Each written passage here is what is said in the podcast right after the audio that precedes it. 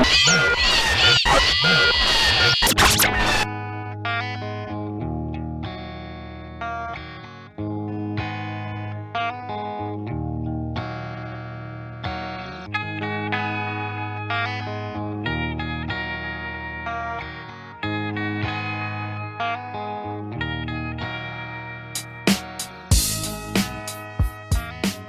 Buenos días, buenas tardes, buenas noches, gente de que nos escucha. Estamos en este tercer capítulo del podcast de Adefesio. Tenemos un tema muy, pero muy interesante el día de hoy. Lucho, ¿cómo estás? Hola con todos, bienvenidos a este nuestro podcast o su podcast, porque en realidad lo hacemos para ustedes. Y sí, el tema de hoy pues, está bastante interesante. Igual esperemos que si alguien tiene un comentario o alguna duda, o si alguien quiere ser invitado a, nuestro podcast, con todo gusto le recibimos. Sería súper bacán que alguien quisiera participar. Sí, aquí que nosotros somos dueños de la verdad, esperamos a alguien que nos venga y nos refute.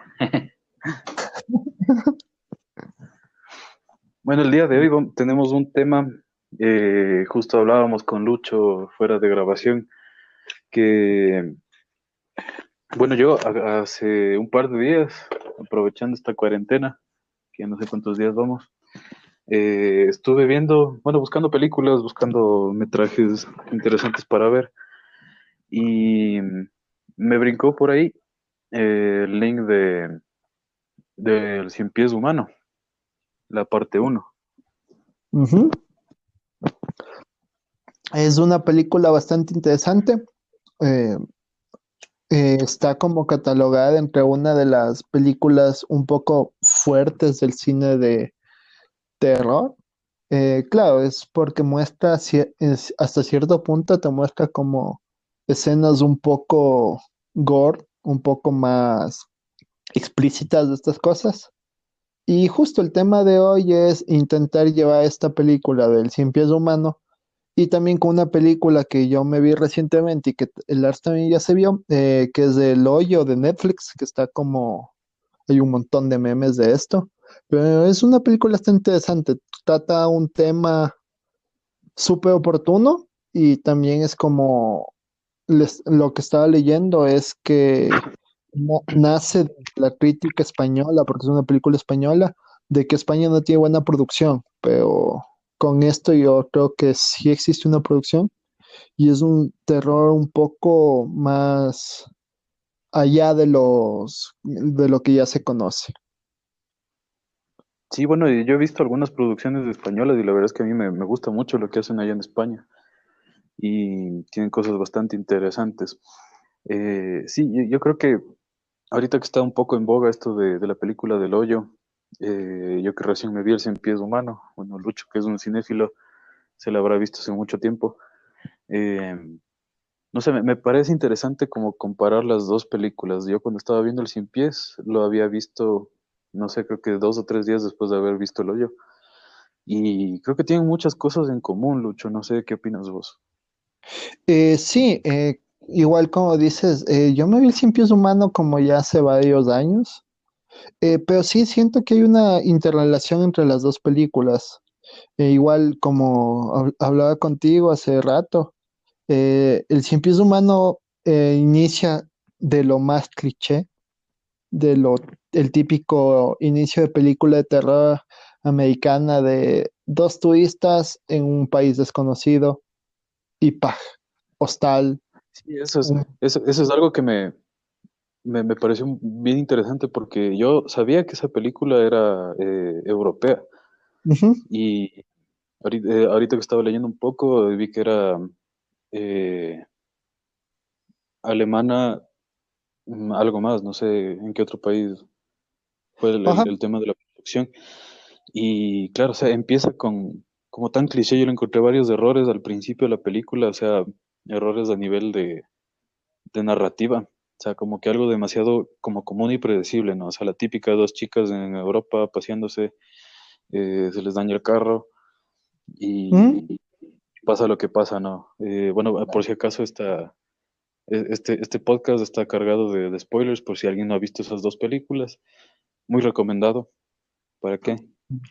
Creo que ha habido mucha crítica con esto del hoyo, de, Sí, de lado y lado, ¿no? Gente que dice que sí, que es una, una tontera y todo, y, otra gente que dice que es muy buena. A mí, en lo personal, me gustó mucho. eh, sí, y justo recayendo en lo de los clichés y los parecidas, eh, yo he visto varias películas de cine eh, español y en casi todas tienen ese cliché de comenzar un poco a indagar en la mente de una, de una narrativa visual súper interesante que comienza con una escena, pero después te da como un flashback a lo que sucedió antes, fuera de escena. En el hoyo tenemos esto, las escenas cuando el protagonista está en el pis, en el primer, el primer mes con el piso y este personaje que le empieza a contar todo con una palabra que es bastante interesante, que es obvio, que la menciona un montón de veces. Y claro, tenemos una narrativa súper interesante porque tenemos escena, escena tiempo real, escena pasado, lo mismo que pasa cuando se frotan las patitas, que son varias historias, que también les recomiendo, es una película bastante buena, eh, no es de terror, sino es eh, una road movie, sería una película de camino, es muy buena, y yo le sentí como eso. Eh, también eh, dentro del tipo de terror, yo veo lo, lo objeto interesante en lo de la comida, de los pisos. Del primer piso come todo lo, lo que pueda, pero ya cuando baja hasta el piso 74, al 50, 33, al 202, al 333, ya no llega nada. Y es como lo que también se puede reflejar en el cien pies humano, cuando cogemos a este doctor que secuestra a, estos dos, a estas dos chicas amigas y a este, y a este japonés y los transforma, o sea, los hace una morfosis para convertirlos en un cien pies humano a través de sus estudios y te presenta estudios, eh, tipos de corte y todo esto. Es como eso, es, es justo eso y justo lo que tú decías de la de qué nivel de limpieza tiene que tener esto. Como que nivel de limpieza. Eh, es que, mm, a ver, veamos. Eh, vos en el cien pies humano, eh, lo que ves es, el man te dice, Ah, por Ah, ya, ya. claro, él te dice médicamente cómo hacer el corte, cómo coser, cuánto tiempo se tiene que recuperar. El man es médico, o sea, un punto que a mí sí me llama bastante la atención y comenté en su, en su momento con varios amigos y con mi hermana fue, a mí me da miedo que un doctor, o sea, que alguien, digamos, que un, que un sociópata que estudie medicina, que eh, va a existir siempre, te muestre esto, o sea, le muestres una película donde un doctor te dice médicamente cómo hacer esta operación, cómo hacer que tres personas se transformen en uno. O sea, cualquier loco lo puede hacer. Y esto yo lo veo reflejado en el Cien Pies Humano 2, que, des- que también la recomiendo, si es que tienen el estómago, porque sí es un poco más fuerte que el Cien Pies Humano 1. Sí, bueno, ahí yo, eh, yo podría comparar eh, esto de- del cien pies humano con, con Breaking Bad, por ejemplo. Algo que yo, yo estaba viendo sobre algunas curiosidades de, de Breaking Bad. Eh, por ejemplo, eh, Bryan Cranston, eh, él había aprendido a hacer metanfetaminas, de lo que yo había leído, eh, como para tener eh, el conocimiento y, y, bueno, la, la preparación como actor para poder de- de- desarrollar su personaje. Y claro, yo leí que Breaking Bad, la serie, eh, estuvo, estuvo muy respaldada por la, la DEA mismo, o sea, ujú, en- hablando en, en la realidad, ¿no? claro.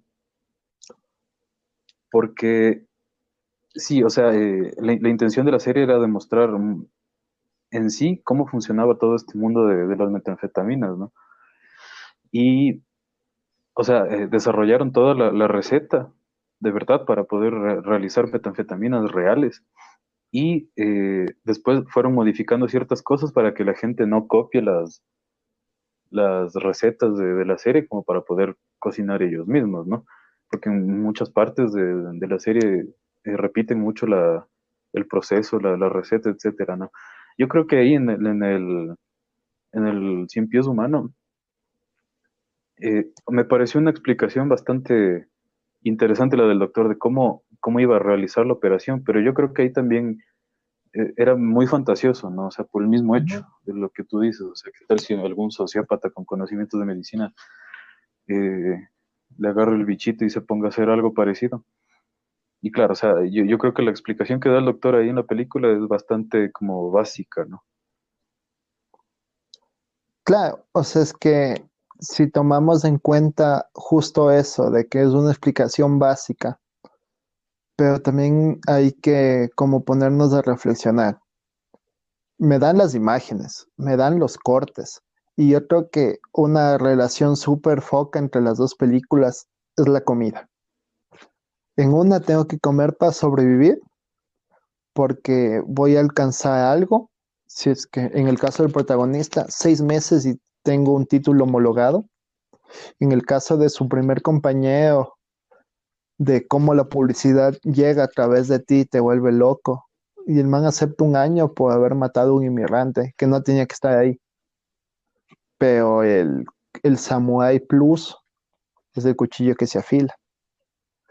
Eh, y en el cien pies humano es justo eso. El, el doctor tiene el sueño, quiere hacer un cien pies humano, coger a tres personas, eh, ponerlas de, de, tal manera que todas compartan el sistema alimenticio, conecta sus intestinos hasta un punto donde el, la persona cabeza, como él le dice, el, la primera persona, que es este persona, este, este, este ciudadano japonés, él come y el momento de defecar, la segunda persona absorbe estas proteínas y la tercera persona después, y al final es un solo organismo intestinal en tres personas.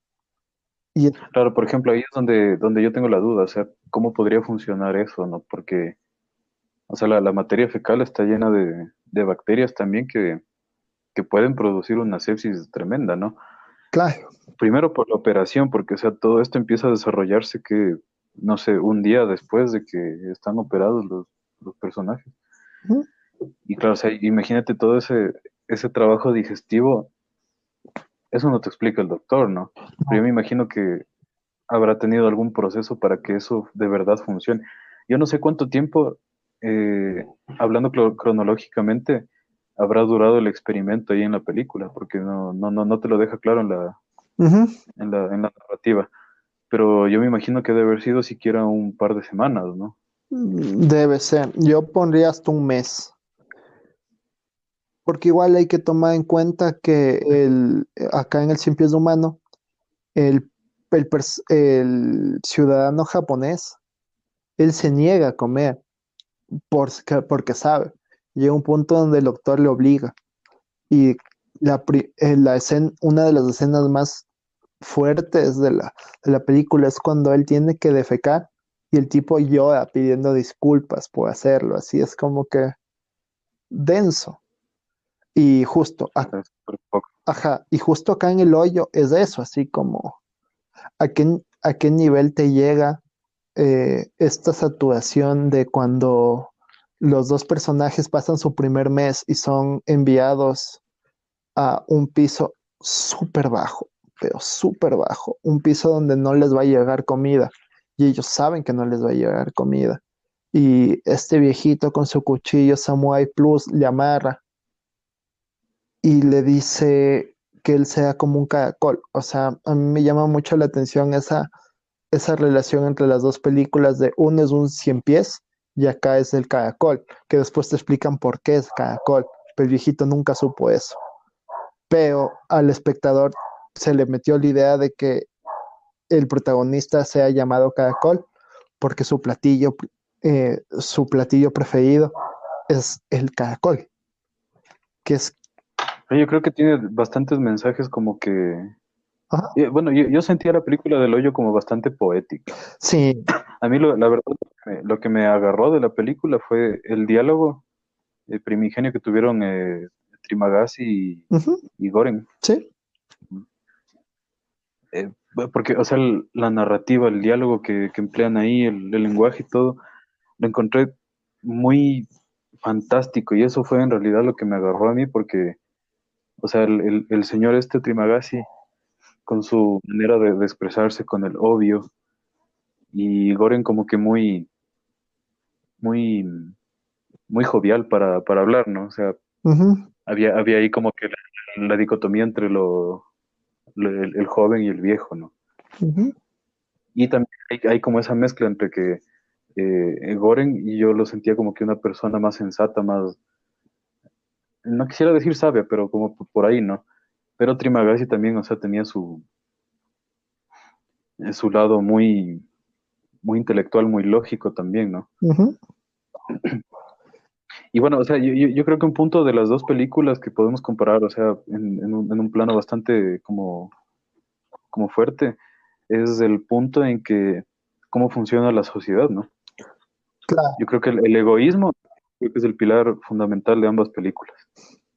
Sí, a mí lo, un punto que me llamó bastante la atención fue cuando se encuentra con esta doctora que le metió al Goem a, a, este, a este hoyo, a esta prisión y tiene un perrito salchicha. Y el man le dice como, ese perro es más salchicha que perro. Y después cuando ella intenta hacer, intenta convencer a los del piso de abajo para que coman solo la ración que ellos necesitan y dejen comida para los demás. Y nadie le hace caso hasta que Goem decide amenazarles de una forma súper violenta. Y al fin le hacen caso y después cuando bajan a este piso, al, al 202, si no estoy mal, y esta doctora se suicida para que Goen, para que Goen pueda comer algo en estos días y vea los fantasmas de Rimagasi y la doctora y le dice como es que es del elegido. Igual justo en toda la película te mandan las escenas de Don Quijote y yo estaba leyendo una crítica y un análisis de esta película donde se le podría ver como una reinterpretación de Don Quijote moderna de esta película, que es bastante interesante porque igual se iba a pelearse con gigantes imaginarios, pero que sabemos que están ahí. Igual sin pies humano, una escena que a mí sí me llama un montón la atención y es una escena súper fuerte, es cuando el doctor le saca su creación a sus cien pies a dar vueltas por el patio así por, por, su patio. Es súper foco de eso, así es como ver a un ente que a una, digamos, son tres personas que perdieron su individualidad y es un ente colectivo que se alimenta y vive. Es como una, es, es un cien pies básicamente, es un cien pies forzado. En cambio acá en el hoyo tenemos un humano que aceptó muy, voluntariamente estar metido en esto porque él pensaba que no iba a ser así. Pero después con el tiempo, los dos meses, pasan tres meses y él ya se da cuenta cuál es la dinámica que existe dentro de esto. Y es súper foco porque igual recae en eso de la individualidad. Porque justo en, un, en el último piso donde Goem está con este personaje que quiere escapar, que, que, intenta ser el, el libertador, el, el, que intenta escalar posiciones con una cuerda y se fía de todo el mundo. O sea, cuando le, los del piso de arriba le dicen, sí, sabes qué, lanza la cuerda, nosotros te ayudamos, y le defecan en la cara, es como darte contra la pared y ve esto. Y el es humano igual tiene eso de llega un punto donde te das cuenta que sí, esto podría ser real y eso es lo que te asusta. Exacto, o sea, son, situaciones como que muy, muy reales, ¿no? Quizás el, el cien pies humano es, una representación bastante oscura, pero yo lo veo mucho más realista, ¿no? El hoyo es algo más poético, como, como ya lo había dicho. Es que el hoyo es de una narrativa poética, como lo dices tú. Sí, porque te meten temas que a través de estos temas te meten otros subtemas, pero después te meten otro tema totalmente distinto, pero tú orgánicamente lo ves y, y, y te pasa, así es como que te das cuenta, pero ya cuando te lo vuelves a ver la película, no sé, a mí me pasa un montón cuando me vuelvo a ver una película que la vi y me gustó todo eso. Le empiezo a ver full más cosas y ya deja de ser la misma película que la vi. Y eso me pasa creo que con El Hoyo, con El Cien Pies Humano y con muchas otras películas que al principio puedo tener una, una perspectiva súper fuerte de la película, pero ya cuando me la vuelvo a ver empiezo a sacar un montón de temas y claro, El Hoyo estoy más que seguro que si me la vuelvo a ver voy a empezar a ver otras cosas. Tal vez Goem no es el elegido, tal vez la niña no es el mensaje. Es que igual, eh, claro, y algo que sí me llamó mucho, pero mucho la atención en el hoyo es que cuidan los detalles y te meten las escenas, o sea, te meten los elementos de una manera tan sutil que vos no te das cuenta hasta la escena final donde sale este elemento. Me refiero a ese postre que primero, la primera escena que vos ves es a, este dueño de la cocina, a este encargado de la cocina, de este restaurante, insultando a su personal porque encontró un pelo en la comida, en especial en este postre como gelatina, como flan.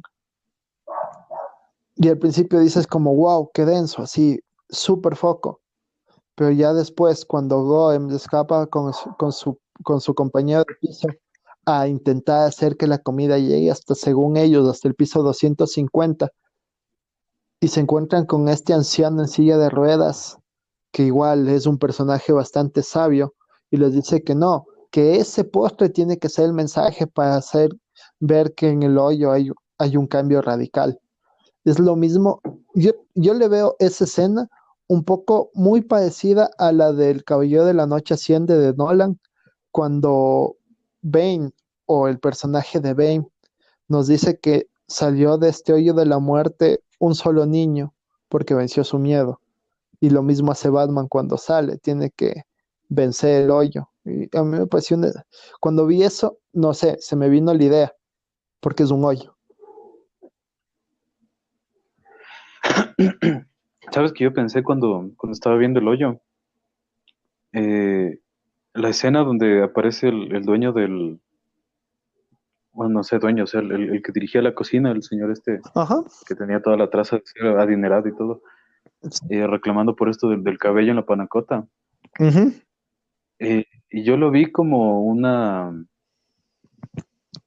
como que en realidad ese es el final. Podría ser, sí. Porque, o sea, pasó todo eh, todo el proceso este de, bajar la comida hasta el último piso y todo, que es como que el, el la misión en el viaje del héroe, ¿no? y, y bueno, eh, quizás especulo, ¿no? Pero quizás la panacota subió, nunca existió esa niña eh, y llegó con, con esto, con, con, un pelo, ¿no? Y poniéndome a analizarlo, o sea, desde el punto de vista, porque, o sea, eh, yo justo estaba, estaba hablando con un amigo eh, sobre la sociedad y los sistemas políticos y, todo eso antes de ver la película. Me puse a ver la película y yo estaba con esa contextualización. Y claro, o sea, yo el hoyo lo vi totalmente como, obviamente, la sociedad.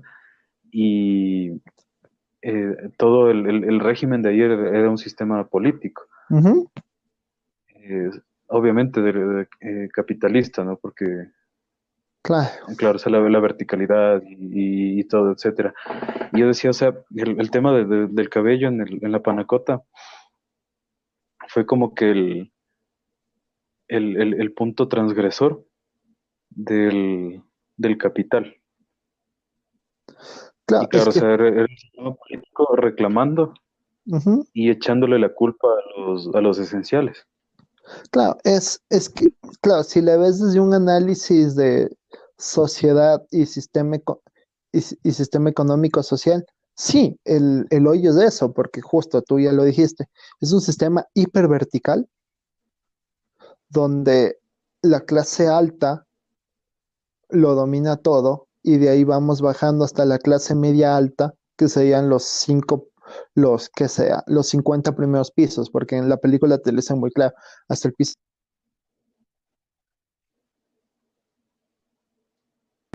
del 51 para abajo ya no.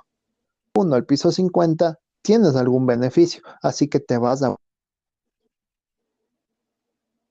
Ahí es interesante cómo la gente que está hasta el piso 50 sigue la clase entre el 30 y el 50 eh, todavía sienten como que son parte de la élite, ¿no? A pesar de que no. Claro, es, es, ese de, claro, eh, en, en, nuestro contexto sería, es eh, la gente que trabaja en una fábrica, que puede ser, no sé, subgerente, que tiene sus ciertas comodidades, que, que cuando hay una paralización, una marcha, algo, dice que no, que esa gente es vaga porque el país se lo saca trabajando. Pero del piso 51 hasta el 100, diría yo, es como la clase media, baja ya casi, que lucha un poco, que puede conseguir recursos, que sí puede comer, que sí se, que sí pone el hombro, porque pone el hombro, porque pongámoslo así. Esta clase eh, puede de cierta manera conseguir alimento, pero del piso 101 al 333, que sería el final donde encuentran a esta niña, un piso más abajo, ya sería la gente que en verdad domina esto.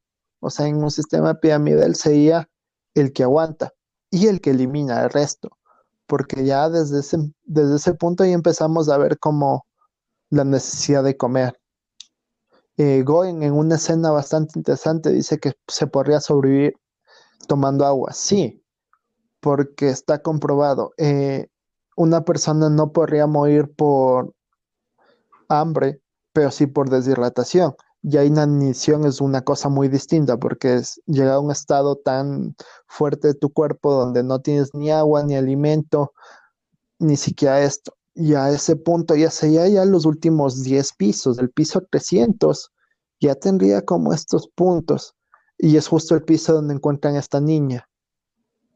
Igual, a mí me parece bastante interesante el personaje de esta chica que busca. Y, y a mí lo que me parece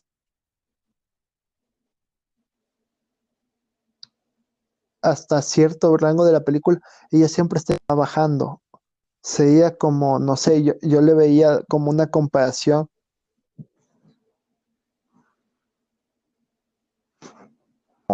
Creo que estamos con unas fallas el, técnicas. El sistema. No te escucho, Lucho. Sí. Eh, ahí sí me escuchas. Ya, ahí, ahí estás de nuevo. Eh, ya.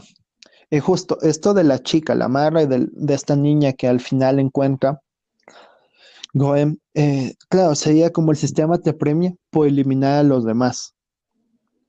Porque si, ella siempre le ponen en pisos súper altos. Sí, es, eso me llamó bastante la atención también. O sea, ¿por qué ella siempre bajaba? ¿Por qué nunca estaba abajo?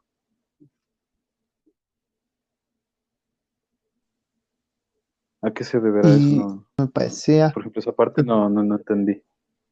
Eh, ¿Cuál parte? Esa de, de porque ella siempre estaba en pisos altos. Mm, claro, o sea, yo, si le ves desde un punto, ella lo primero que hacía era matar a su compañero de piso y bajar. Y si no le molestabas, ella no te hacía absolutamente nada. Pero claro, llegamos a los pisos 100, 200, donde la gente se muere de hambre. Y lo primero que haces es, es una persona viva, la mato y me la como. Pero esta chica estaba, no sé, estaba súper... ¿Qué será lo que representa esta la representación de la necesidad. Y justo eso que vos, que vos decías de ver el hoyo como una película donde se representa un sistema político, eh, yo te tengo otra película que es todo lo contrario a las que estamos hablando. Es una película bastante buena, es de, es una película de animación, todos lo vimos de pequeños, se llama Bichos.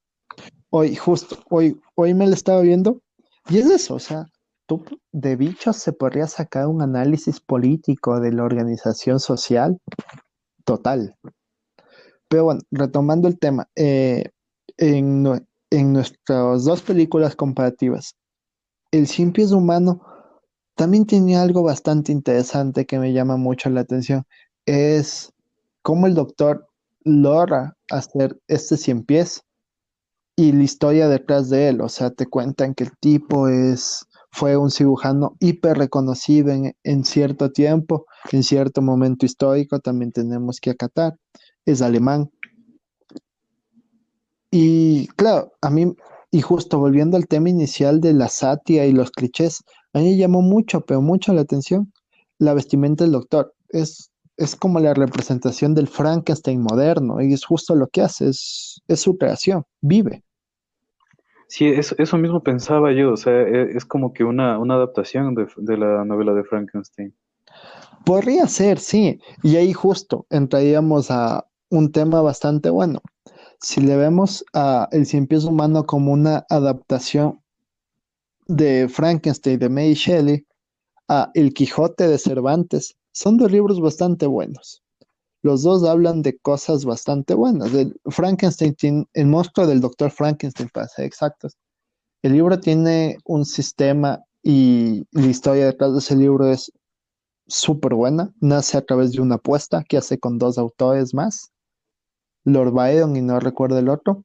Y justo ella le dicen como, oye, te apuesto que no puedes escribir un libro de terror en tal tiempo, en unas, creo que en un fin de semana. Y Mary Shelley lo hace y toma tu libro. Y justo, Cervantes, eh, volvemos a esto, algunas personas dicen que Don Quijote de la Mancha es justo la vida eh, en batallas de El Manco de Lepanto, que fue Miguel de Cervantes. Y Yo quisiera comparar un poco también estas dos películas, pero bueno, antes eh, vamos a ir a, a, un, a un, corte comercial, vamos a poner algo, algo, algo de música y volvemos en un instante.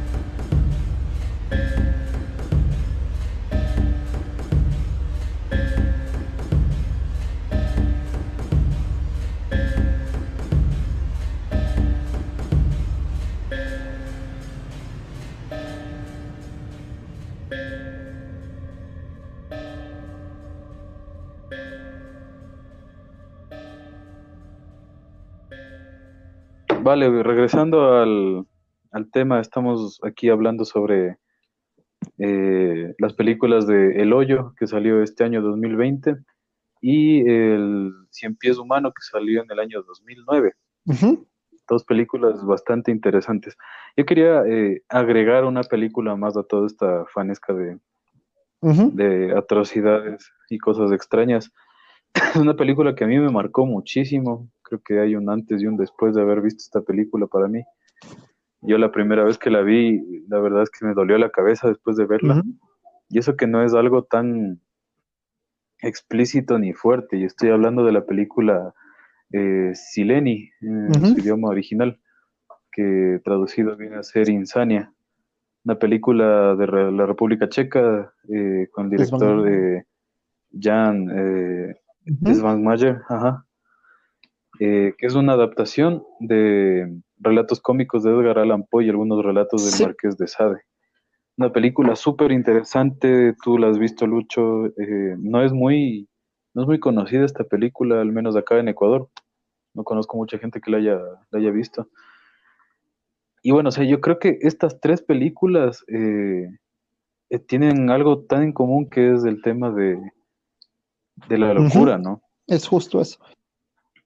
Muchas veces hemos leído, hemos escuchado y todo que, en realidad eh, un loco es un genio, ¿no? Claro, o sea, igual hay que tener como actualmente como que cierto filtro o o analizar un poco más de esto de la locura. Porque si vemos, o sea, dentro del campo literario, el campo de películas, el campo de videojuegos, la locura siempre ha estado ahí presente. Y yo recuerdo, eh, hay un cantante de rap español que es súper conocido a nivel pop, eh, tipo port, así, que es Santa Flow. Él tiene una una frase en una de sus canciones que es súper buena, que es como la locura es algo relativo. Y, siempre tenemos dos opciones en la locura. Una, o te puede cautivar y hacer que seas un genio hasta cierto punto, o te puede secuestrar y quedarte hasta ahí. Y no sales de ese hoyo. Y justo, eh, Sileni, eh, como ya dijiste, es basada en los, en los relatos cómicos de Poe y también en el Marqués de Sade, ya que uno de sus protagonistas, el protagonista es del Marqués de Sade hasta cierto punto. A mí me, cuando me vi Sileni, fue una experiencia bastante buena, porque lo primero que ves es un stop motion de una lengua, así totalmente, y fue como una entrada a un tipo de película que no es tan tan conocidas a nivel comercial, se podría decir. Eh, tampoco están de culto, que es de Svan Meyer. O sea, todas sus películas son súper buenas. Eh, del Placer es una película que yo le recomiendo mucho, pero es bastante pesada. O sea, Conspiradores del Placer, que si no se la han visto, es una película de creo que dos. sí, eh, tienes que ver. O sea, visualmente es hermosa es hiper pesada porque son dos horas de película sin ningún, sin ningún diálogo. Es una película, no es cine mudo, hay sonido, pero no hay ningún diálogo. Y te muestran unas escenas hermosas. Pero volviendo a lo de lo de Sileni, es eso, eso. O sea, Sileni tiene como la locura en sí en todo esto. Y tú como espectador eh, no sabes hasta qué punto es real o qué punto no exactamente como el final que mencionamos del hoyo. Tal vez la niña no existe. Tal vez es solo como una analogía a este postre que sube y ve el cabello y, explota todo este sistema. Todo, todo este sistema vertical explota. Sí, más que el postre, yo, yo diría que es, es como el, capital en sí, o sea, Ajá. el tema del, del producto del capital, más que el postre en sí, porque yo, yo creo que todo era analogía ahí, o sea. Claro, Igual que, igual, claro, igual que en Sileni cuando tenemos a estos doctores que torturan, pero después de un cambio totalmente radical. Los doctores no son tan doctores, sino son enfermos mentales que están en, en este sanatorio francés y descubres que los que estaban tan locos no están tan locos, sino son los doctores de estos doctores que pensabas que eran doctores. Es una cosa... es una cosa súper enredada, pero cuando lo ves visualmente tú dices como, no, o sea, esto es eso. Y lo que, sí, justo eso me pasó cuando estaba viendo Sileni, que justo me acababa de leer el libro de Poe, de los relatos cómicos, y yo solo era como, wow, esto, esto yo lo leí recién. Y no, o sea, ver al Marqués de Sade en estas cosas, todos conocemos la figura del Marqués de Sade, su literatura, es como una cosa súper foca. Y ya hablando un poco del Marqués de Sade, eh, les recomiendo con una película que es de animación, que es bastante buena sobre, sobre la vida del Marqués de Sade, que es de Marquis. Es una película francesa. Eh, y lo interesante de esta película, si les interesa, es hecho con marionetas estilo los Muppets, pero hasta cierto punto el Marqués te dice que tiene dos cabezas. Una es su cabeza, la humana, y la otra es su pene su pene tiene vida, su pene habla en esta película. Y es totalmente una animación hermosa. Y la historia es, justo es justo eso. Eh, no sé si te la has visto, así. Si no te la has visto, tienes que vértela. Sí, no, no, no. Aquí el, erudito, usted en, usted aquí en el tema de, cine y todo. Yo veo pendejada siempre. Yo tengo una suerte súper abyecta, hablando de la palabra, para ver películas, o sea. Bueno, es que yo, también tengo, una, tengo un, criterio para ver películas súper extraño porque eh, yo me entretengo mucho, o sea, viendo películas, sean malas o buenas, por eso no sé si yo soy o muy objetivo o muy sutil con el tema de criticar algún metraje audiovisual, porque yo la verdad encuentro lo bueno en, cualquier tipo de película. O sea, hay muy pocas películas que yo he dicho, o sea, qué basura en realidad. No, o sea, es que justo ya centrándonos más en el tema películas comerciales o no, es bueno, o sea, yo te, yo, yo sí te soy súper sincero. Yo puedo ver, no sé, Meyer, Berman, ver, eh, y eso me pasó reciente, me volví a ver Persona de Berman una película súper buena. si no te la has visto, tienes que vértela. Eh, y justo fui a un cine, fui al cine club de la Casa de la Cultura, pusieron, ver, pusieron Persona de Berma, me la vi tranquilamente y una frase que se me quedó totalmente en la cabeza de uno de los eh, invitados a esta proyección fue cuando sientas que perdiste todo, que no tengas ganas de ver cine, que digas que el cine es una porquería, ve Berman y te vuelve el amor al cine, te vuelve ese espíritu de ver cine. Te puedo ver Berman, pero a la vez, eh, la hace dos días eh, me vi una película mexicana que se llama Mi Reyes contra Godines, la película más cliché, la película súper tosca, el final te lo sabes desde que comienza la película, te lo dicen, es la típica historia de un, un niño rico que en su vida ha trabajado, que su papá tiene una empresa súper exitosa de calzado y que él tiene tanta plata que no, ¿para qué trabajo? Le pido a mi papá, vivo de mis cosas, pero, oh, el papá se muere y el hijo mimado tiene que asumir la empresa del papá al principio no sabe un carajo, descubre que tiene un socio que quiere vender la empresa ellos no quieren vender. Y aquí entra como el personaje trabajador de clase media que ha trabajado tantos años en esta empresa que ya es subgerente ejecutivo solo porque sabe, le encanta su trabajo, todo eso. Y hay una pelea. En México a los trabajadores de oficina se los llama godines y mi reyes a, a los niños mimados con plata. La película es justo eso, mis reyes contra godines el final es súper obvio, terminan siendo amigos, fusionan la empresa. Y es una película bastante, en términos, es súper simple, pero es súper entretenido de ver. O sea, a mí me encanta ver ese tipo de películas porque es entretenido, o sea, visualmente son buenas. Y ya cuando te pones a ver que sale, no sé, eh, de la familia Peluche, sale una actriz, la que sea de Vivi, en esta película, ya es como que te mueve un poco más. Como que lo empático, ¿no? También con, algún personaje de, cultura pop. Claro, es que igual hasta cierto punto eh, he conocido muy, pero muy pocas personas que me digan, no, es que yo no veo ese tipo de cine.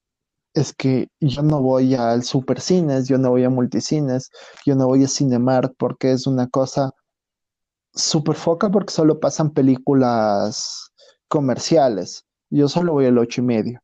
He conocido muy pocas personas que me dicen eso. Sí, eso, eso me molesta bastante, la verdad, y creo que por eso también le, le he tenido como, un poco de, rechazo, eh, bueno, hablándolo como un poco más extremo, ¿no? A ver un poco de, cine eh, independiente y todo, porque yo me acuerdo de la última experiencia que tuve cuando fui al ocho y medio, es un cine en Quito, donde pasan solo eh, películas independientes y como que cine arte, videoarte, etcétera. Yo me acuerdo que justo fui ese día y había un festival de, cortometrajes independientes de un montón de lugares del mundo. Y yo decía, bacán, o sea, chévere, veamos qué, tiene de bueno. Yo me sentí súper incómodo, esta es una apreciación muy, muy mía, ¿no? Porque había demasiada gente eh, de, de, este, de este tipo de fanáticos del cine que, o sea, van por aparentar, creo yo. Porque yo, yo, yo fui, eh, pagué el boleto y todo, y era para ver tres cortometrajes. El primero me pareció bastante hasta cierto punto, bueno, ¿no? Vuelvo y repito, esa es mi apreciación. Pero los otros dos, o sea, la verdad es que fueron demasiado lentos, demasiado pesados en, el tema de, narrativa, en el tema sonoro también, o sea, era como que demasiado monótono y yo me dormí, o sea, yo tuve la raja de quedarme dormido ahí, fue el mejor descanso que he tenido, la mejor siesta. y claro, yo saliendo de ahí, salía así sacándome las lagañas y todo. Y la gente, yo les veía las caras y, te juro que nadie entendió los cortometrajes. Y todo el mundo era, oh, sí, sí, qué, qué, profundo, que sé qué, que sé cuánto. Y yo dije, loco, o sea, era una tontera de cortometraje, o sea, la verdad es que no me llegó, no, no me inspiró, no me atrapó para nada y, y chao, o sea, yo, yo, yo, no tengo como que esa, esa cultura, por así decirlo, de, querer aparentar de que algo es bueno, porque está catalogado socialmente como bueno, porque está dirigido a un estrato de público supuestamente hiperculto, ¿no? Claro. Y bueno, o sea, eh, tú y yo que estudiamos artes visuales y todo, y, o sea, cachamos cómo es el tema de narrativas, el tema del color, todos los aspectos técnicos que, hay dentro de un metraje que te, ayudan para, para que te atrape, para que te sientas involucrado en un metraje. Eh, pero no, estos eran cosas súper diferentes eh, que la verdad a mí no me inspiraron nada, como digo. Y sí, o sea, eso es lo que me repele un poco también. Y bueno, yo, yo también el, el tipo de, cine que consumo, el tipo de, videos, de metrajes. Eh, yo disfruto mucho los que son eh, raros, pesados y que, o sea, me dejan la cabeza reventada, o sea, que cada, cada frame, cada aspecto, cada objeto, cada símbolo que aparece, o sea, representa algo. Eso es lo que a mí me gusta, o sea, por eso eh, Silenio es una de mis películas favoritas, porque tiene referencias, pero hasta en el techo, eh, qué sé yo, la, mecánica de cómo está hecha la película también es súper, súper buena porque hay muchos cortes donde te, baja el hype que tienes eh, hasta cierto punto, te lo transforma, o sea, es, un juego emocional bastante bueno, ¿no? Lo mismo me pasó en El Hoyo, y me medido, obviamente, eh, porque me, atrapó el diálogo que había entre Trimagasi y Goren y y después cambió todo y eran otros personajes y, bueno, eh, eh, todo era como que un vaivén y hasta, hasta que llegaba un, a un momento de, clímax, etcétera, que bueno, es, muy importante el tema de cine. Y lo mismo en el, en el Sin Pies Humano. A pesar de que son tres películas muy diferentes, yo les encuentro bastante relación por, eso, o sea, porque hay, hay demasiados elementos que te hacen pensar mucho, ¿no? Claro. Y como menos es más. y no sé, a, a veces como que dar pequeñas referencias sutiles, yo creo que ayuda mucho en el tema de, un metraje. Sí, y justo eh, retomando el tema del ocho y medio y este cine un poco para intelectuales, digámoslo así. A mí este año el ocho y medio me llamó mucho la atención por su espacio de filmes del otro Oscar, el otro cine. Y me llamó mucho la atención porque empezaron a poner películas que no eran para nada comerciales, que eso en tu vida vas a ver en, esto, digamos, tipo In the Woods, que acá no llegó, Mr. Nobody, que acá no llegó nunca es un estreno en cine, pero eh, me divertí mucho cuando vi que el espacio ocho y medio, que es un cine de no poner películas que están en cartelera, que se va un poco en contra de lo comercial de Hollywood, eh, ponía en su espacio de, películas del otro cine, cine independiente, cine superfoco a Parásito, ganador de no sé cuántos premios Oscar. Y yo dije, wow, o lo pusieron ellos porque es excelente película, porque hay que admitirlo, Parásito es la mejor película que he visto del año anterior, que fue un año de cine bastante fuerte. Se podría discutir sobre esto, y el ocho y medio eh, te pone parásito y lo puso ahí, o sea, ya iba a ver en el idioma original una película ganadora de tantos Oscars, catalogada por ellos mismos como una película del otro Oscar, una película que nunca entraría a esto, pero que entró y ganó a mejor película. Y lo mismo me pasó con El Joker de Joaquín Phoenix, que yo me la vi en Supercines doblada al español, porque hay que admitirlo eh, Quito está seccionado por espacios de cines. El, de las 6 de diciembre, el Supercines, el Multicines del, del Norte, eh, Cinemar igual de la Plaza de las Américas, todas sus películas son subtituladas en idioma original, o sea, inglés y traducidas en el español. Pero, oh sorpresa, cuando llegan acá al sur de Quito, que es donde yo vivo, ninguna película llega en idioma original, todas son eh, dobladas al español, al español latino, todas. Y si tú quieres ver una película de cine eh, como el Joker en, en inglés, tienes que ir al norte, porque acá en el sur no nos consideran tan intelectuales y las ponen porque a la gente no le gusta leer o eso piensan, las ponen en español. Eh, la entrada me costó 6 dólares eh, un domingo, la fui a ver, me gustó mucho, eh, justo en octubre, eh, justo antes de las protestas. Me la vi dos días antes de que inicie todas las protestas en el, un domingo. Y me acuerdo que el ocho y medio anunció sus funciones. La entrada costaba 6 dólares igual, pero para verla en un cine súper de intelectuales, donde la gente no entra a comer porque le molesta, porque no puedes comer canguil, sino chochos con tostado, y vas y la ves, o sea, ves el Joker, la misma película que yo vi en multicines, comiendo canguil.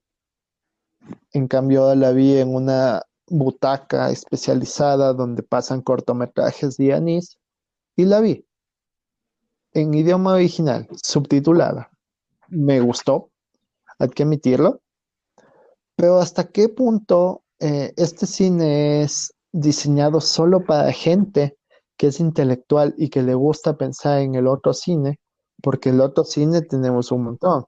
Si, si volvemos hace varios años atrás, cuando, y repito lo que dije en el, en el primer episodio, el canal público Ecuador TV, en, en mi caso el número 7 en televisión abierta, pasaba películas latinoamericanas, las pasaba, y ellos la anunciaban como encuentros del otro cine.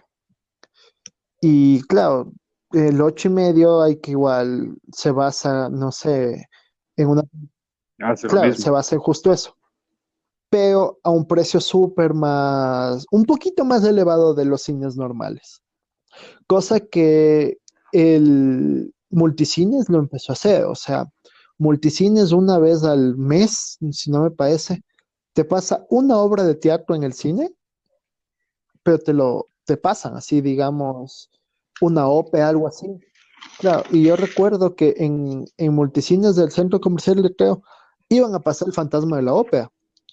No pude ir, me hubiera encantado ir. Pero después en el de las 6 de diciembre te iban a pasar un montón de cosas. Y después del cine marca empezó a traer películas de culto, como ellos lo mencionaban, Psicosis de Hitchcock, eh, y un montón de películas así. Eh, igual, no, no recuerdo, creo que sí pasaron ocho y medio igual.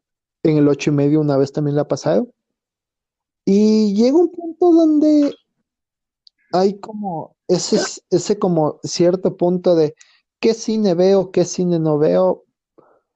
Y justo una anécdota que a mí me marcó un montón fue, eh, en el último semestre de la carrera, igual en arte, y me acuerdo que me encontré con el Agustín, que es un profesor súper bueno de teoría del arte, de historia del arte. Y recuerdo que yo le dije como, oye, quisiera, eh, él sabe un montón de cine, así él es, él, nos decía ver unas películas, un, uno se mandaba unos análisis críticos de las películas súper focos, súper buenos. Y yo le dije como, Agustín, quisiera ver una película, ¿la cual me recomiendas? Y él me dijo, mírate Crepúsculo. Claro, y yo le dije, no, pues, o sea, sí me he visto Crepúsculo y no considero que sea buena película. Y me dijo, no, es que tú has, tú has visto Crepúsculo, pero no la has, no has observado como artista. Y me empezó a una explicación, un análisis súper fuerte de las temáticas de esto. Eh, uno, lo que recuerdo es que me dijo, Crepúsculo es una película sumamente racista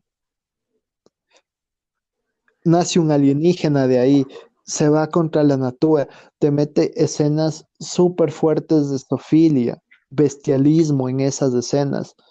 Y yo solo me quedé pensando. Y todo camuflado. Claro. Para un, público comercial. O sea, es que si tú la ves, y, eso me ha pasado con un montón de películas, tú, tú la puedes ver. O sea, yo he visto un montón de películas. Y sí reconozco un montón de películas malas, pero que a mí me gustan. Y ya después, ya cuando me puse a indagar sobre el cine de culto, el cine de serie B, son eso, o sea, Tomates Asesinos del Espacio Exterior es una de las peores películas que he visto, pero tú vas y es una película de culto. Igual el ataque de los payasos asesinos del espacio exterior. Cuando yo me la vi, es una porquería de película, pero me gustó y es de culto. Y me encantó, o sea, yo sé que es pésima, que los efectos son súper malos, que tiene unos agujeros de guion tremendos, sus efectos son pésimos, puedes ver hasta cierto punto.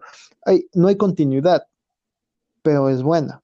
Lo mismo, y, desde ese punto, eh, y es otro que sí te he dicho full veces, eh, es que nosotros eh, ya vemos una película y es como que sí, a la persona, a mí como persona me encanta la película, la veo, la reveo y empiezo a, encontrar un montón de errores. Porque al principio no es como darte cuenta de ciertos errores, así. Y eso me ha pasado un montón de veces y me he dado cuenta que me pongo a, a sobreanalizar las películas cuando no, cuando no me enganchan a los... Yo tengo una regla cualquier serie o película, si a los 15 minutos no me enganchó, me perdió totalmente, porque no la voy a seguir viendo. Y, me ha pasado un montón de veces que empiezo a ver una película y a la media hora me levanto, me voy. Y no importa, porque no me pierdo de nada. Me pasó con Avengers Infinity War. Eh, me la vi en el cine. Nunca entendí por qué la gente lloraba cuando Tony Stark muere. Después, después me la compré en DVD, no pirateados. El problema es que no tiene sentimientos. No. o sea, hasta cierto punto nunca, o sea, es que a mí nunca me engancharon las películas de Marvel. Nunca. Me gusta leer sus cómics, son muy buenos cómics. Eh, hablan, les recomendaría si les gusta el mundo del cómic, eh, Silver Surfer, eh, hecho por Moebius, me encantó eso. No, es, excelente. igual, eh, Silver Surfer eh, Black, que es como una serie, cinco números, se acabó hace dos meses, me parece. El arte tienes que verlo, o sea, es una obra de arte minimalista, cubista, se podría decir, con unos colores tan lisérgicos en un cómic. Pero, volviendo al tema eh, de Marvel, cuando me la vi acá, me, la vi con mi papá, me la vi con mi hermana, y yo puse, la película creo que dura como dos horas y media, si no estoy bien. Le, pus, le pusimos play a la media hora, eh, no les miento, yo me levanté, fui a la cocina, bajé dos pisos para ir a mi cocina, a agua, a algo de comer. Mi hermana se puso a, hacer, a, ver Facebook, mi papá se quedó dormido en el mueble. Pasó como hoy media más y solo fue como, ah, esta media, la media hora final es la mejor, esto sí voy a ver. Y me la me volví a ver y no necesitaba eso. Y he hablado con un montón de personas y me han dicho eso, como, es que yo considero que Infinity War es la peor película. No sé, como apreciación. Y justo, yo no no dos horas de tu vida, no te la ves. Bueno, a, mí en realidad me, gustan las, películas de Marvel, no, no las No, son súper entretenidas, yo no digo que sean malas, pero a mí nunca me engancharon. o sea, nunca sentí el, amor al personaje de Tony Stark, porque sí considero que es un personaje dentro de las películas de Marvel hiper valorado, o sea, es súper sobrevalorado. Ahí inician una guerra civil porque Tony Stark quiere que los superhéroes se registren porque yo, niño rico con plata, que siguiese teniendo plata porque mis papás tuvieron plata, mi papá se hizo famoso en la Segunda Guerra, hizo al Capitán América, tengo plata sin saber por qué tengo plata, pero soy un genio.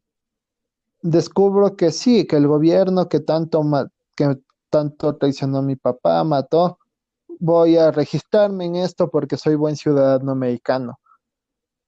Y hasta cierto punto te dices como, ah, el Capitán América, el ícono de la del ciudadano americano, del, del blanco rubio ciudadano americano. Te dicen, no, es que yo no quiero registrarme, estoy en contra de que el gobierno me controle. El cómic de Infinity War es uno de los mejores cómics de este siglo de Marvel. O sea, tú lo ves, tú lo lees. Oye, pero tú me estás hablando de Infinity War. yo te estoy hablando de todo el universo Marvel. ¿Y por qué eh, no sentí ese apego a Tony Stark, básicamente? Después crean una guerra solo porque quieren tener la guerra. Tony Stark es un personaje intocable en el universo Marvel. Es uno de los personajes que más ha dañado a la ciudad, a todo el mundo. Y creo que una de las escenas que peor me parecieron actuadas de, de Iron Man es cuando en pleno juicio dices que yo privaticé la paz. Es una paz que tú mismo la creaste a través de tus armas que sigues produciendo y sigues vendiendo y todo eso. Y después llegamos a romper totalmente la, narrativa de todas las películas de Marvel y dañar todo esto a una persona. Vamos a ver. En Infinity War, Thanos muere, le cortan la cabeza, regresa en el tiempo, todo eso. Y justo en la escena final, que creo que es la más conocida, cuando Thanos va a chasquear los dedos, y Tony Stark le quita las, las, las gemas del, del infinito, del universo, y solo él dice que yo soy Tony Stark y chasquea los dedos. Yo sentí que hay un, un hueco en el guion totalmente fuera de sí, porque en, en, en donde es, en Guardianes de la Galaxia me dice que las gemas del infinito, en especial esa gema del infinito que está en Guardianes de la Galaxia 1, no puede ser tocada por ningún ser humano porque se moría.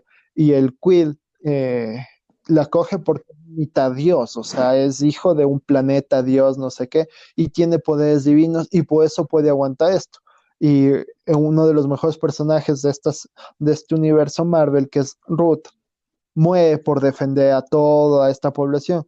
Y me dices que Tony Stark, que no tiene nada para ser un héroe digno, que solo tiene dinero, puede coger las gemas y chasquear. ¿Por qué Thanos no utilizó la gema del alma? ¿Por qué no utilizó, por qué no mató a Visión? Como esto. Hay como un montón de huecos argumentales dentro de eso donde ellos mismos se, donde el universo cinematográfico de Marvel daña su mismo universo cinematográfico. En la escena eh, del Doctor Strange, cuando empieza a manipular y dice que solo hay un universo donde ellos podrían ganar, y yo siempre me pregunté, ¿y por qué no creó un, un bucle temporal como con Dormammu? Si ganó un ser cósmicamente poderoso que tenía el poder de aniquilar todo de todo el universo simplemente porque buscaba hacer esto. ¿Por qué no le metió un bucle temporal y le iba quitando las joyas hasta que se arrepienta? Yo siempre me pregunté eso.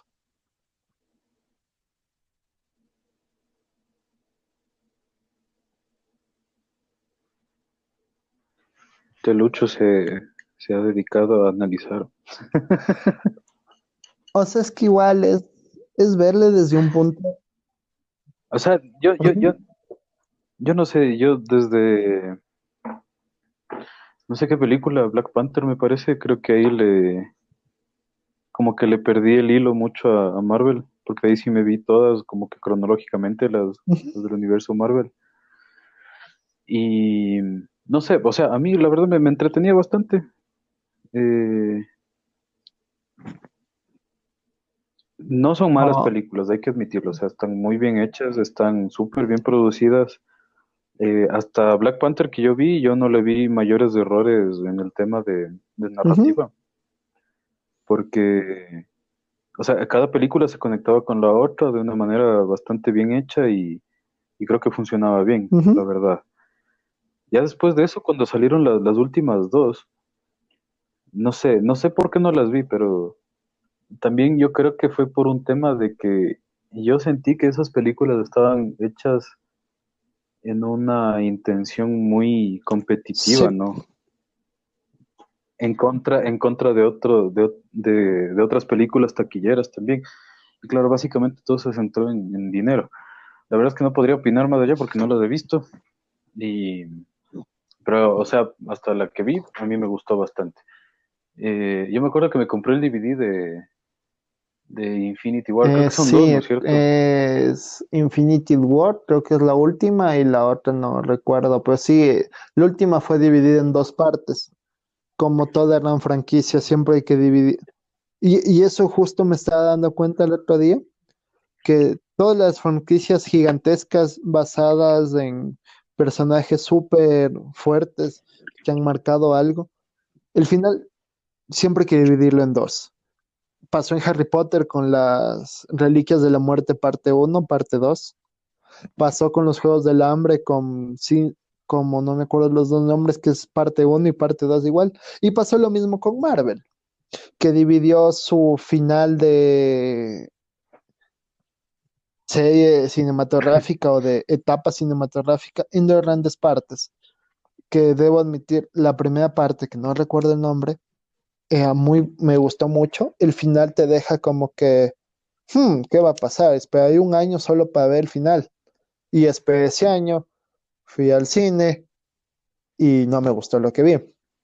La película, yo no, eh, todas las de Marvel a mí me parecen muy bien, pero muy bien producidas y realizadas.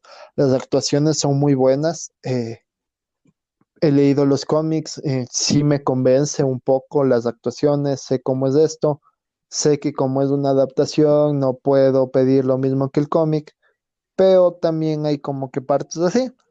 Eh, Disney lo ha hecho muy bien, que el Marvel también lo ha hecho muy bien.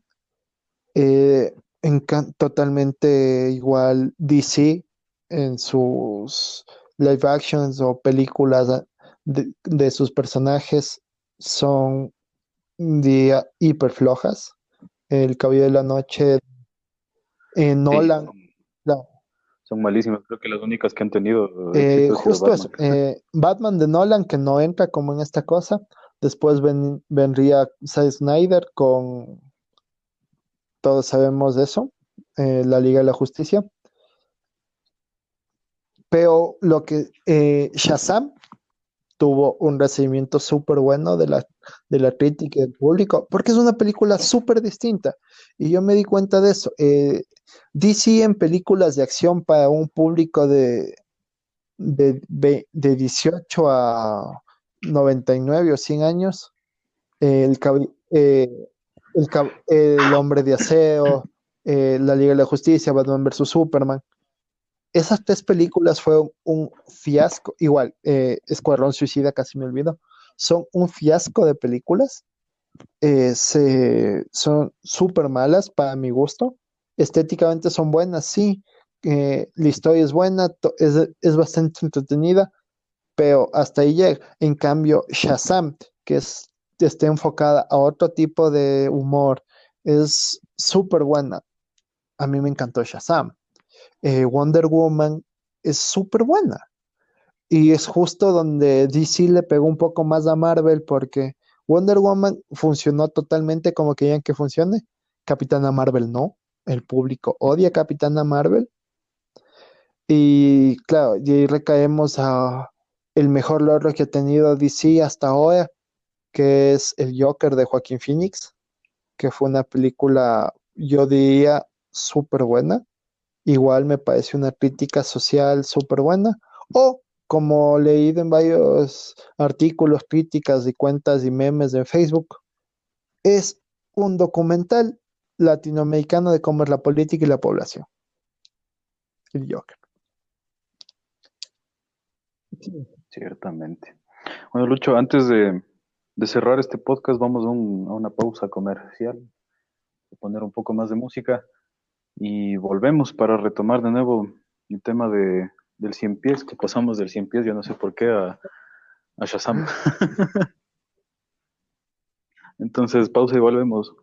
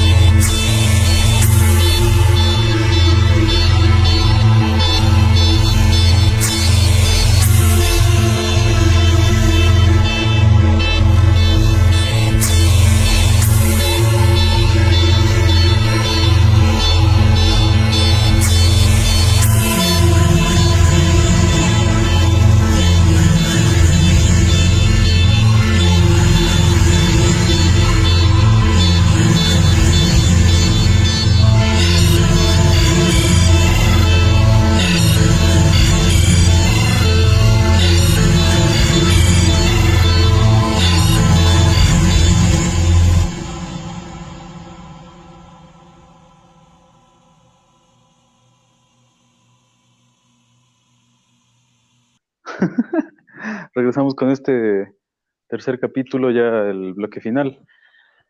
Bueno, Lucho, eh, nos desviamos bastante a DC, a Marvel, a Harry Potter, a La Rosa de Guadalupe también quizás, ¿por qué no? y, bueno, o sea, concluyendo, eh, la idea de, este podcast era como que un poco analizar las similitudes que puede haber en el pies humano y el hoyo. Eh, por mi parte, yo considero que ambas películas, el tema central, el pilar que, les une, es el tema del egoísmo. Tanto como el doctor en el, en el papel que tiene en la película del cien pies humano, el egoísmo, toda, toda la, prepotencia de, poder realizar su experimento y que funcionara, como hablamos de Frankenstein también. Y claro, el egoísmo súper claro de la gente, que la, la, representación de la sociedad dentro de la película del hoyo. Eh, yo creo que muchas de las películas se basan mucho en, en eso. Hay joyas del cine que, que tienen mucho que ver con, con, este tema de, de, cómo se comporta el humano ante situaciones muy adversas, ¿no? Creo que podríamos mencionar miles de películas más que, que, se podrían relacionar bajo este bajo esta estructura. Y bueno, eh, concatenando eso, una película del 2020 con una película del 2009, eh, son, ¿cuánto? 11 años de diferencia y, y diferentes eh, estilos, diferentes estéticas, diferentes narrativas. Creo que llegamos a algo bastante similar, ¿no? O sea, el dolor humano pasa a ser, pasa a ser algo en segundo plano bajo el interés de alguien más, de alguien más poderoso. Creo que el poder es algo bastante delicado y, y bueno, algo en qué pensar, ¿no? Eh, claro, yo me sumaría a tu conclusión. Eh, también quisiera como agregar que entre estas dos películas es justo eso. Eh, nosotros en el hoyo, el espectador puede ver que hasta cierto punto depende de tu suerte o cómo se muevan los hilos de las marionetas de arriba, a ver si es que te ponen en un piso alto. Y también justo eso de los pisos, de, lo de la verticalidad eh, yo le sentí sí como eso. Eh, si me das más poder, te voy a joder más. O sea, te voy a destruir porque yo tengo poder. Ajá, yo tengo el poder aquí. Y justo eso que es lo que le dice el, el protagonista a la, a la doctora cuando le dice, ¿y qué pasa cuando nosotros estemos en un piso más de abajo o más de arriba? Es eso, o sea, es desde en el, en el hoyo tú tienes actuar, tú tiendes a actuar, depende del piso que te posea, pero no piensas en los demás pisos, no piensas ni en los de arriba, y es justo lo que el, este anciano le dice, de es que no te comuniques, no te no hables con los de abajo porque están abajo, los de arriba no te van a escuchar porque están arriba. Yo siento que, obvio. Obvio. Y yo siento que es casi lo mismo como la figura autoritaria que siente que tiene el poder y que porque yo tengo el poder y yo sé cómo hacerlo, voy a hacer lo que yo quiera contigo, que es del sin pies humano. Y hay un punto que me, llamó bastante, bastante la atención en el cien pies humano, que es eh, ya por el final de la película, como dije, hay spoilers en este podcast. Eh, hay una parte donde eh, los chicos que están unidos, ¿no? El cien pies intenta escapar. Y eh, se, viene arrastrando el doctor y todo para, detenerlos. Eh, hay una parte donde el personaje asiático tiene todo, toda la ventaja de poder atacar al, doctor y noquearlo, ¿no? Y matarlo. Y yo digo, y, y no lo hace. Y yo digo, ¿y por qué pasa eso? O sea, porque él tiene una especie como que de, revelación, de epifanía, un poco eh, superficial también lo sentí ahí en, esa escena. Y claro, o sea, él, él tomó las cartas en el asunto de acabar con su vida. ¿Y qué pasaba con las chicas? O sea, como que no, no, se pensó en comunidad, tan como, tan como en el hoyo. O sea, nadie piensa en el resto. Y, y algo que sí, justo ahorita lo mencionas, es esos dos finales. En el hoyo eh, no sabemos si esta niña mensaje llegó y tampoco en el cien pies humano sabemos qué pasó con las chicas del cien pies humano, si su cabeza murió. Ahí te deja la película. Nunca te dice si las encontraron, se murieron o qué. Solo está ahí. Y la chica del medio es la, es, la más es la más afectada. Y es justo eso. O sea, si tú te, si te pones a dar en cuenta, es justo eso. Eh, volvemos como lo que ya mencionamos de el, hoyo, de una distribución social de clase alta, clase media y clase baja, lo mismo podemos ver en el, en el sin humano.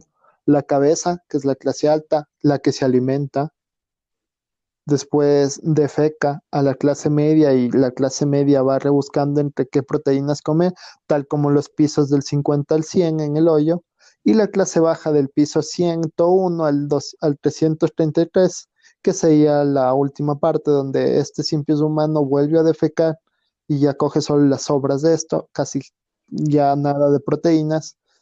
Y justo eso, mueve la cabeza y mueve la parte de atrás y se queda el medio sufriendo. El medio es el que más aguanta.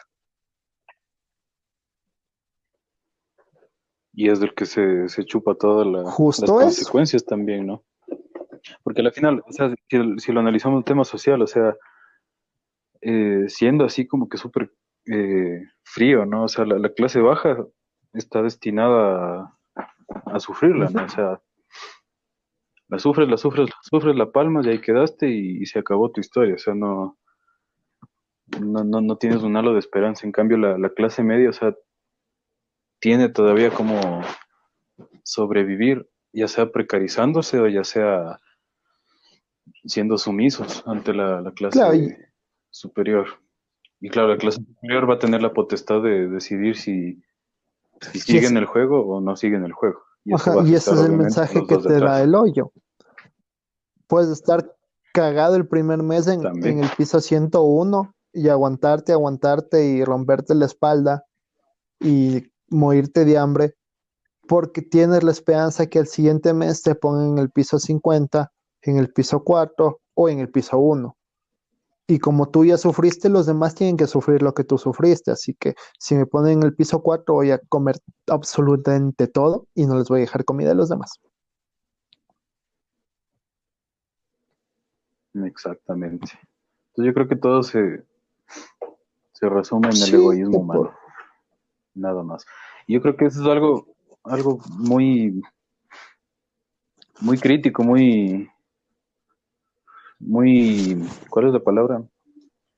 Muy delicado en, la sociedad, porque a la final, si nos ponemos a nosotros en, una posición similar, o sea, ¿qué vamos a hacer por el otro? Ahorita, ¿qué estamos haciendo por el otro para poder mejorar la vida en comunidad? Y sería como justo eh, la pregunta que, no sé, que varios de nosotros nos hemos hecho o que se nos ha hecho la típica pregunta de ¿qué hago yo para ti? ¿Qué haces tú para mí? Y eso es como una relación súper fuerte, porque hasta cierto punto es la, es la típica frase que siempre se nos ha dicho, que es que tus derechos terminan donde los derechos del otro comienzan. Pero siempre se nos ha dicho del punto A al punto B, o que pasa del punto B al punto A. En, en ese cambio, los derechos de él se acaban cuando mis derechos comienzan si lo vemos desde ese punto. Y ahí entras como en un dilema de yo lo puedo, tú puedes, y ahí son relaciones de poder.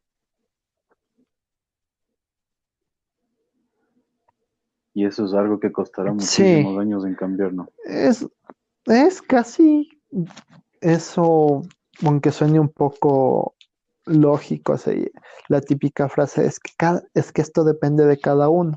Sí, pero te da una conciencia colectiva, eh, depende también de tu conciencia individual. Pero si tu conciencia individual está enfrascada en, en lo de, es que si los demás cambian, yo también me asumo este cambio y no intento cambiar desde mí, estamos un poco fregados. Y es lo que te dice el hoyo, o sea, la doctora le dice, que Él es el elegido, que Él va a cambiar esto, que Él es el elegido para cambiar, para dar un toque de cambio a esta cosa.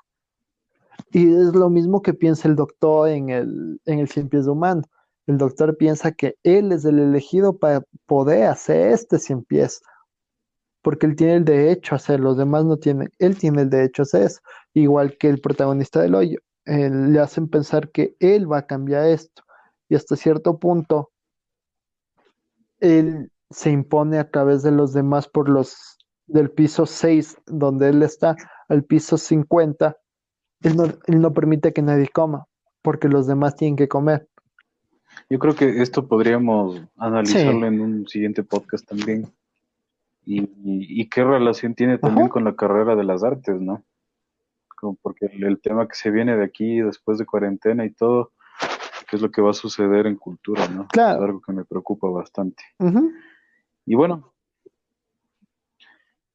y bueno, ese, ese fue nuestro pequeño análisis sobre películas super random, partiendo del cien pies al hoyo.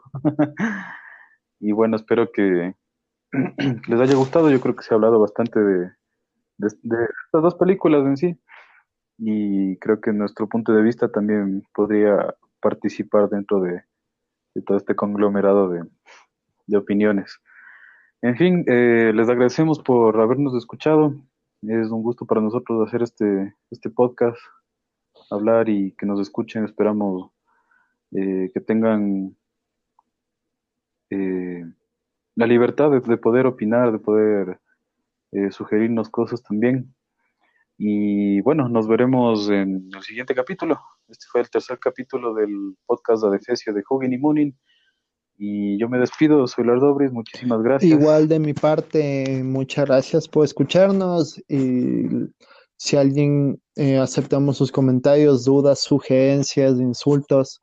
Y si alguien está interesado en participar, con todo gusto escríbenos, mándanos un correo, un comentario y nosotros con toda nuestra disposición te incluimos porque es un espacio abierto, eh, es un espacio horizontal donde todos somos igual. Eh, mi nombre es Luis Yepes y muchas gracias por escucharnos.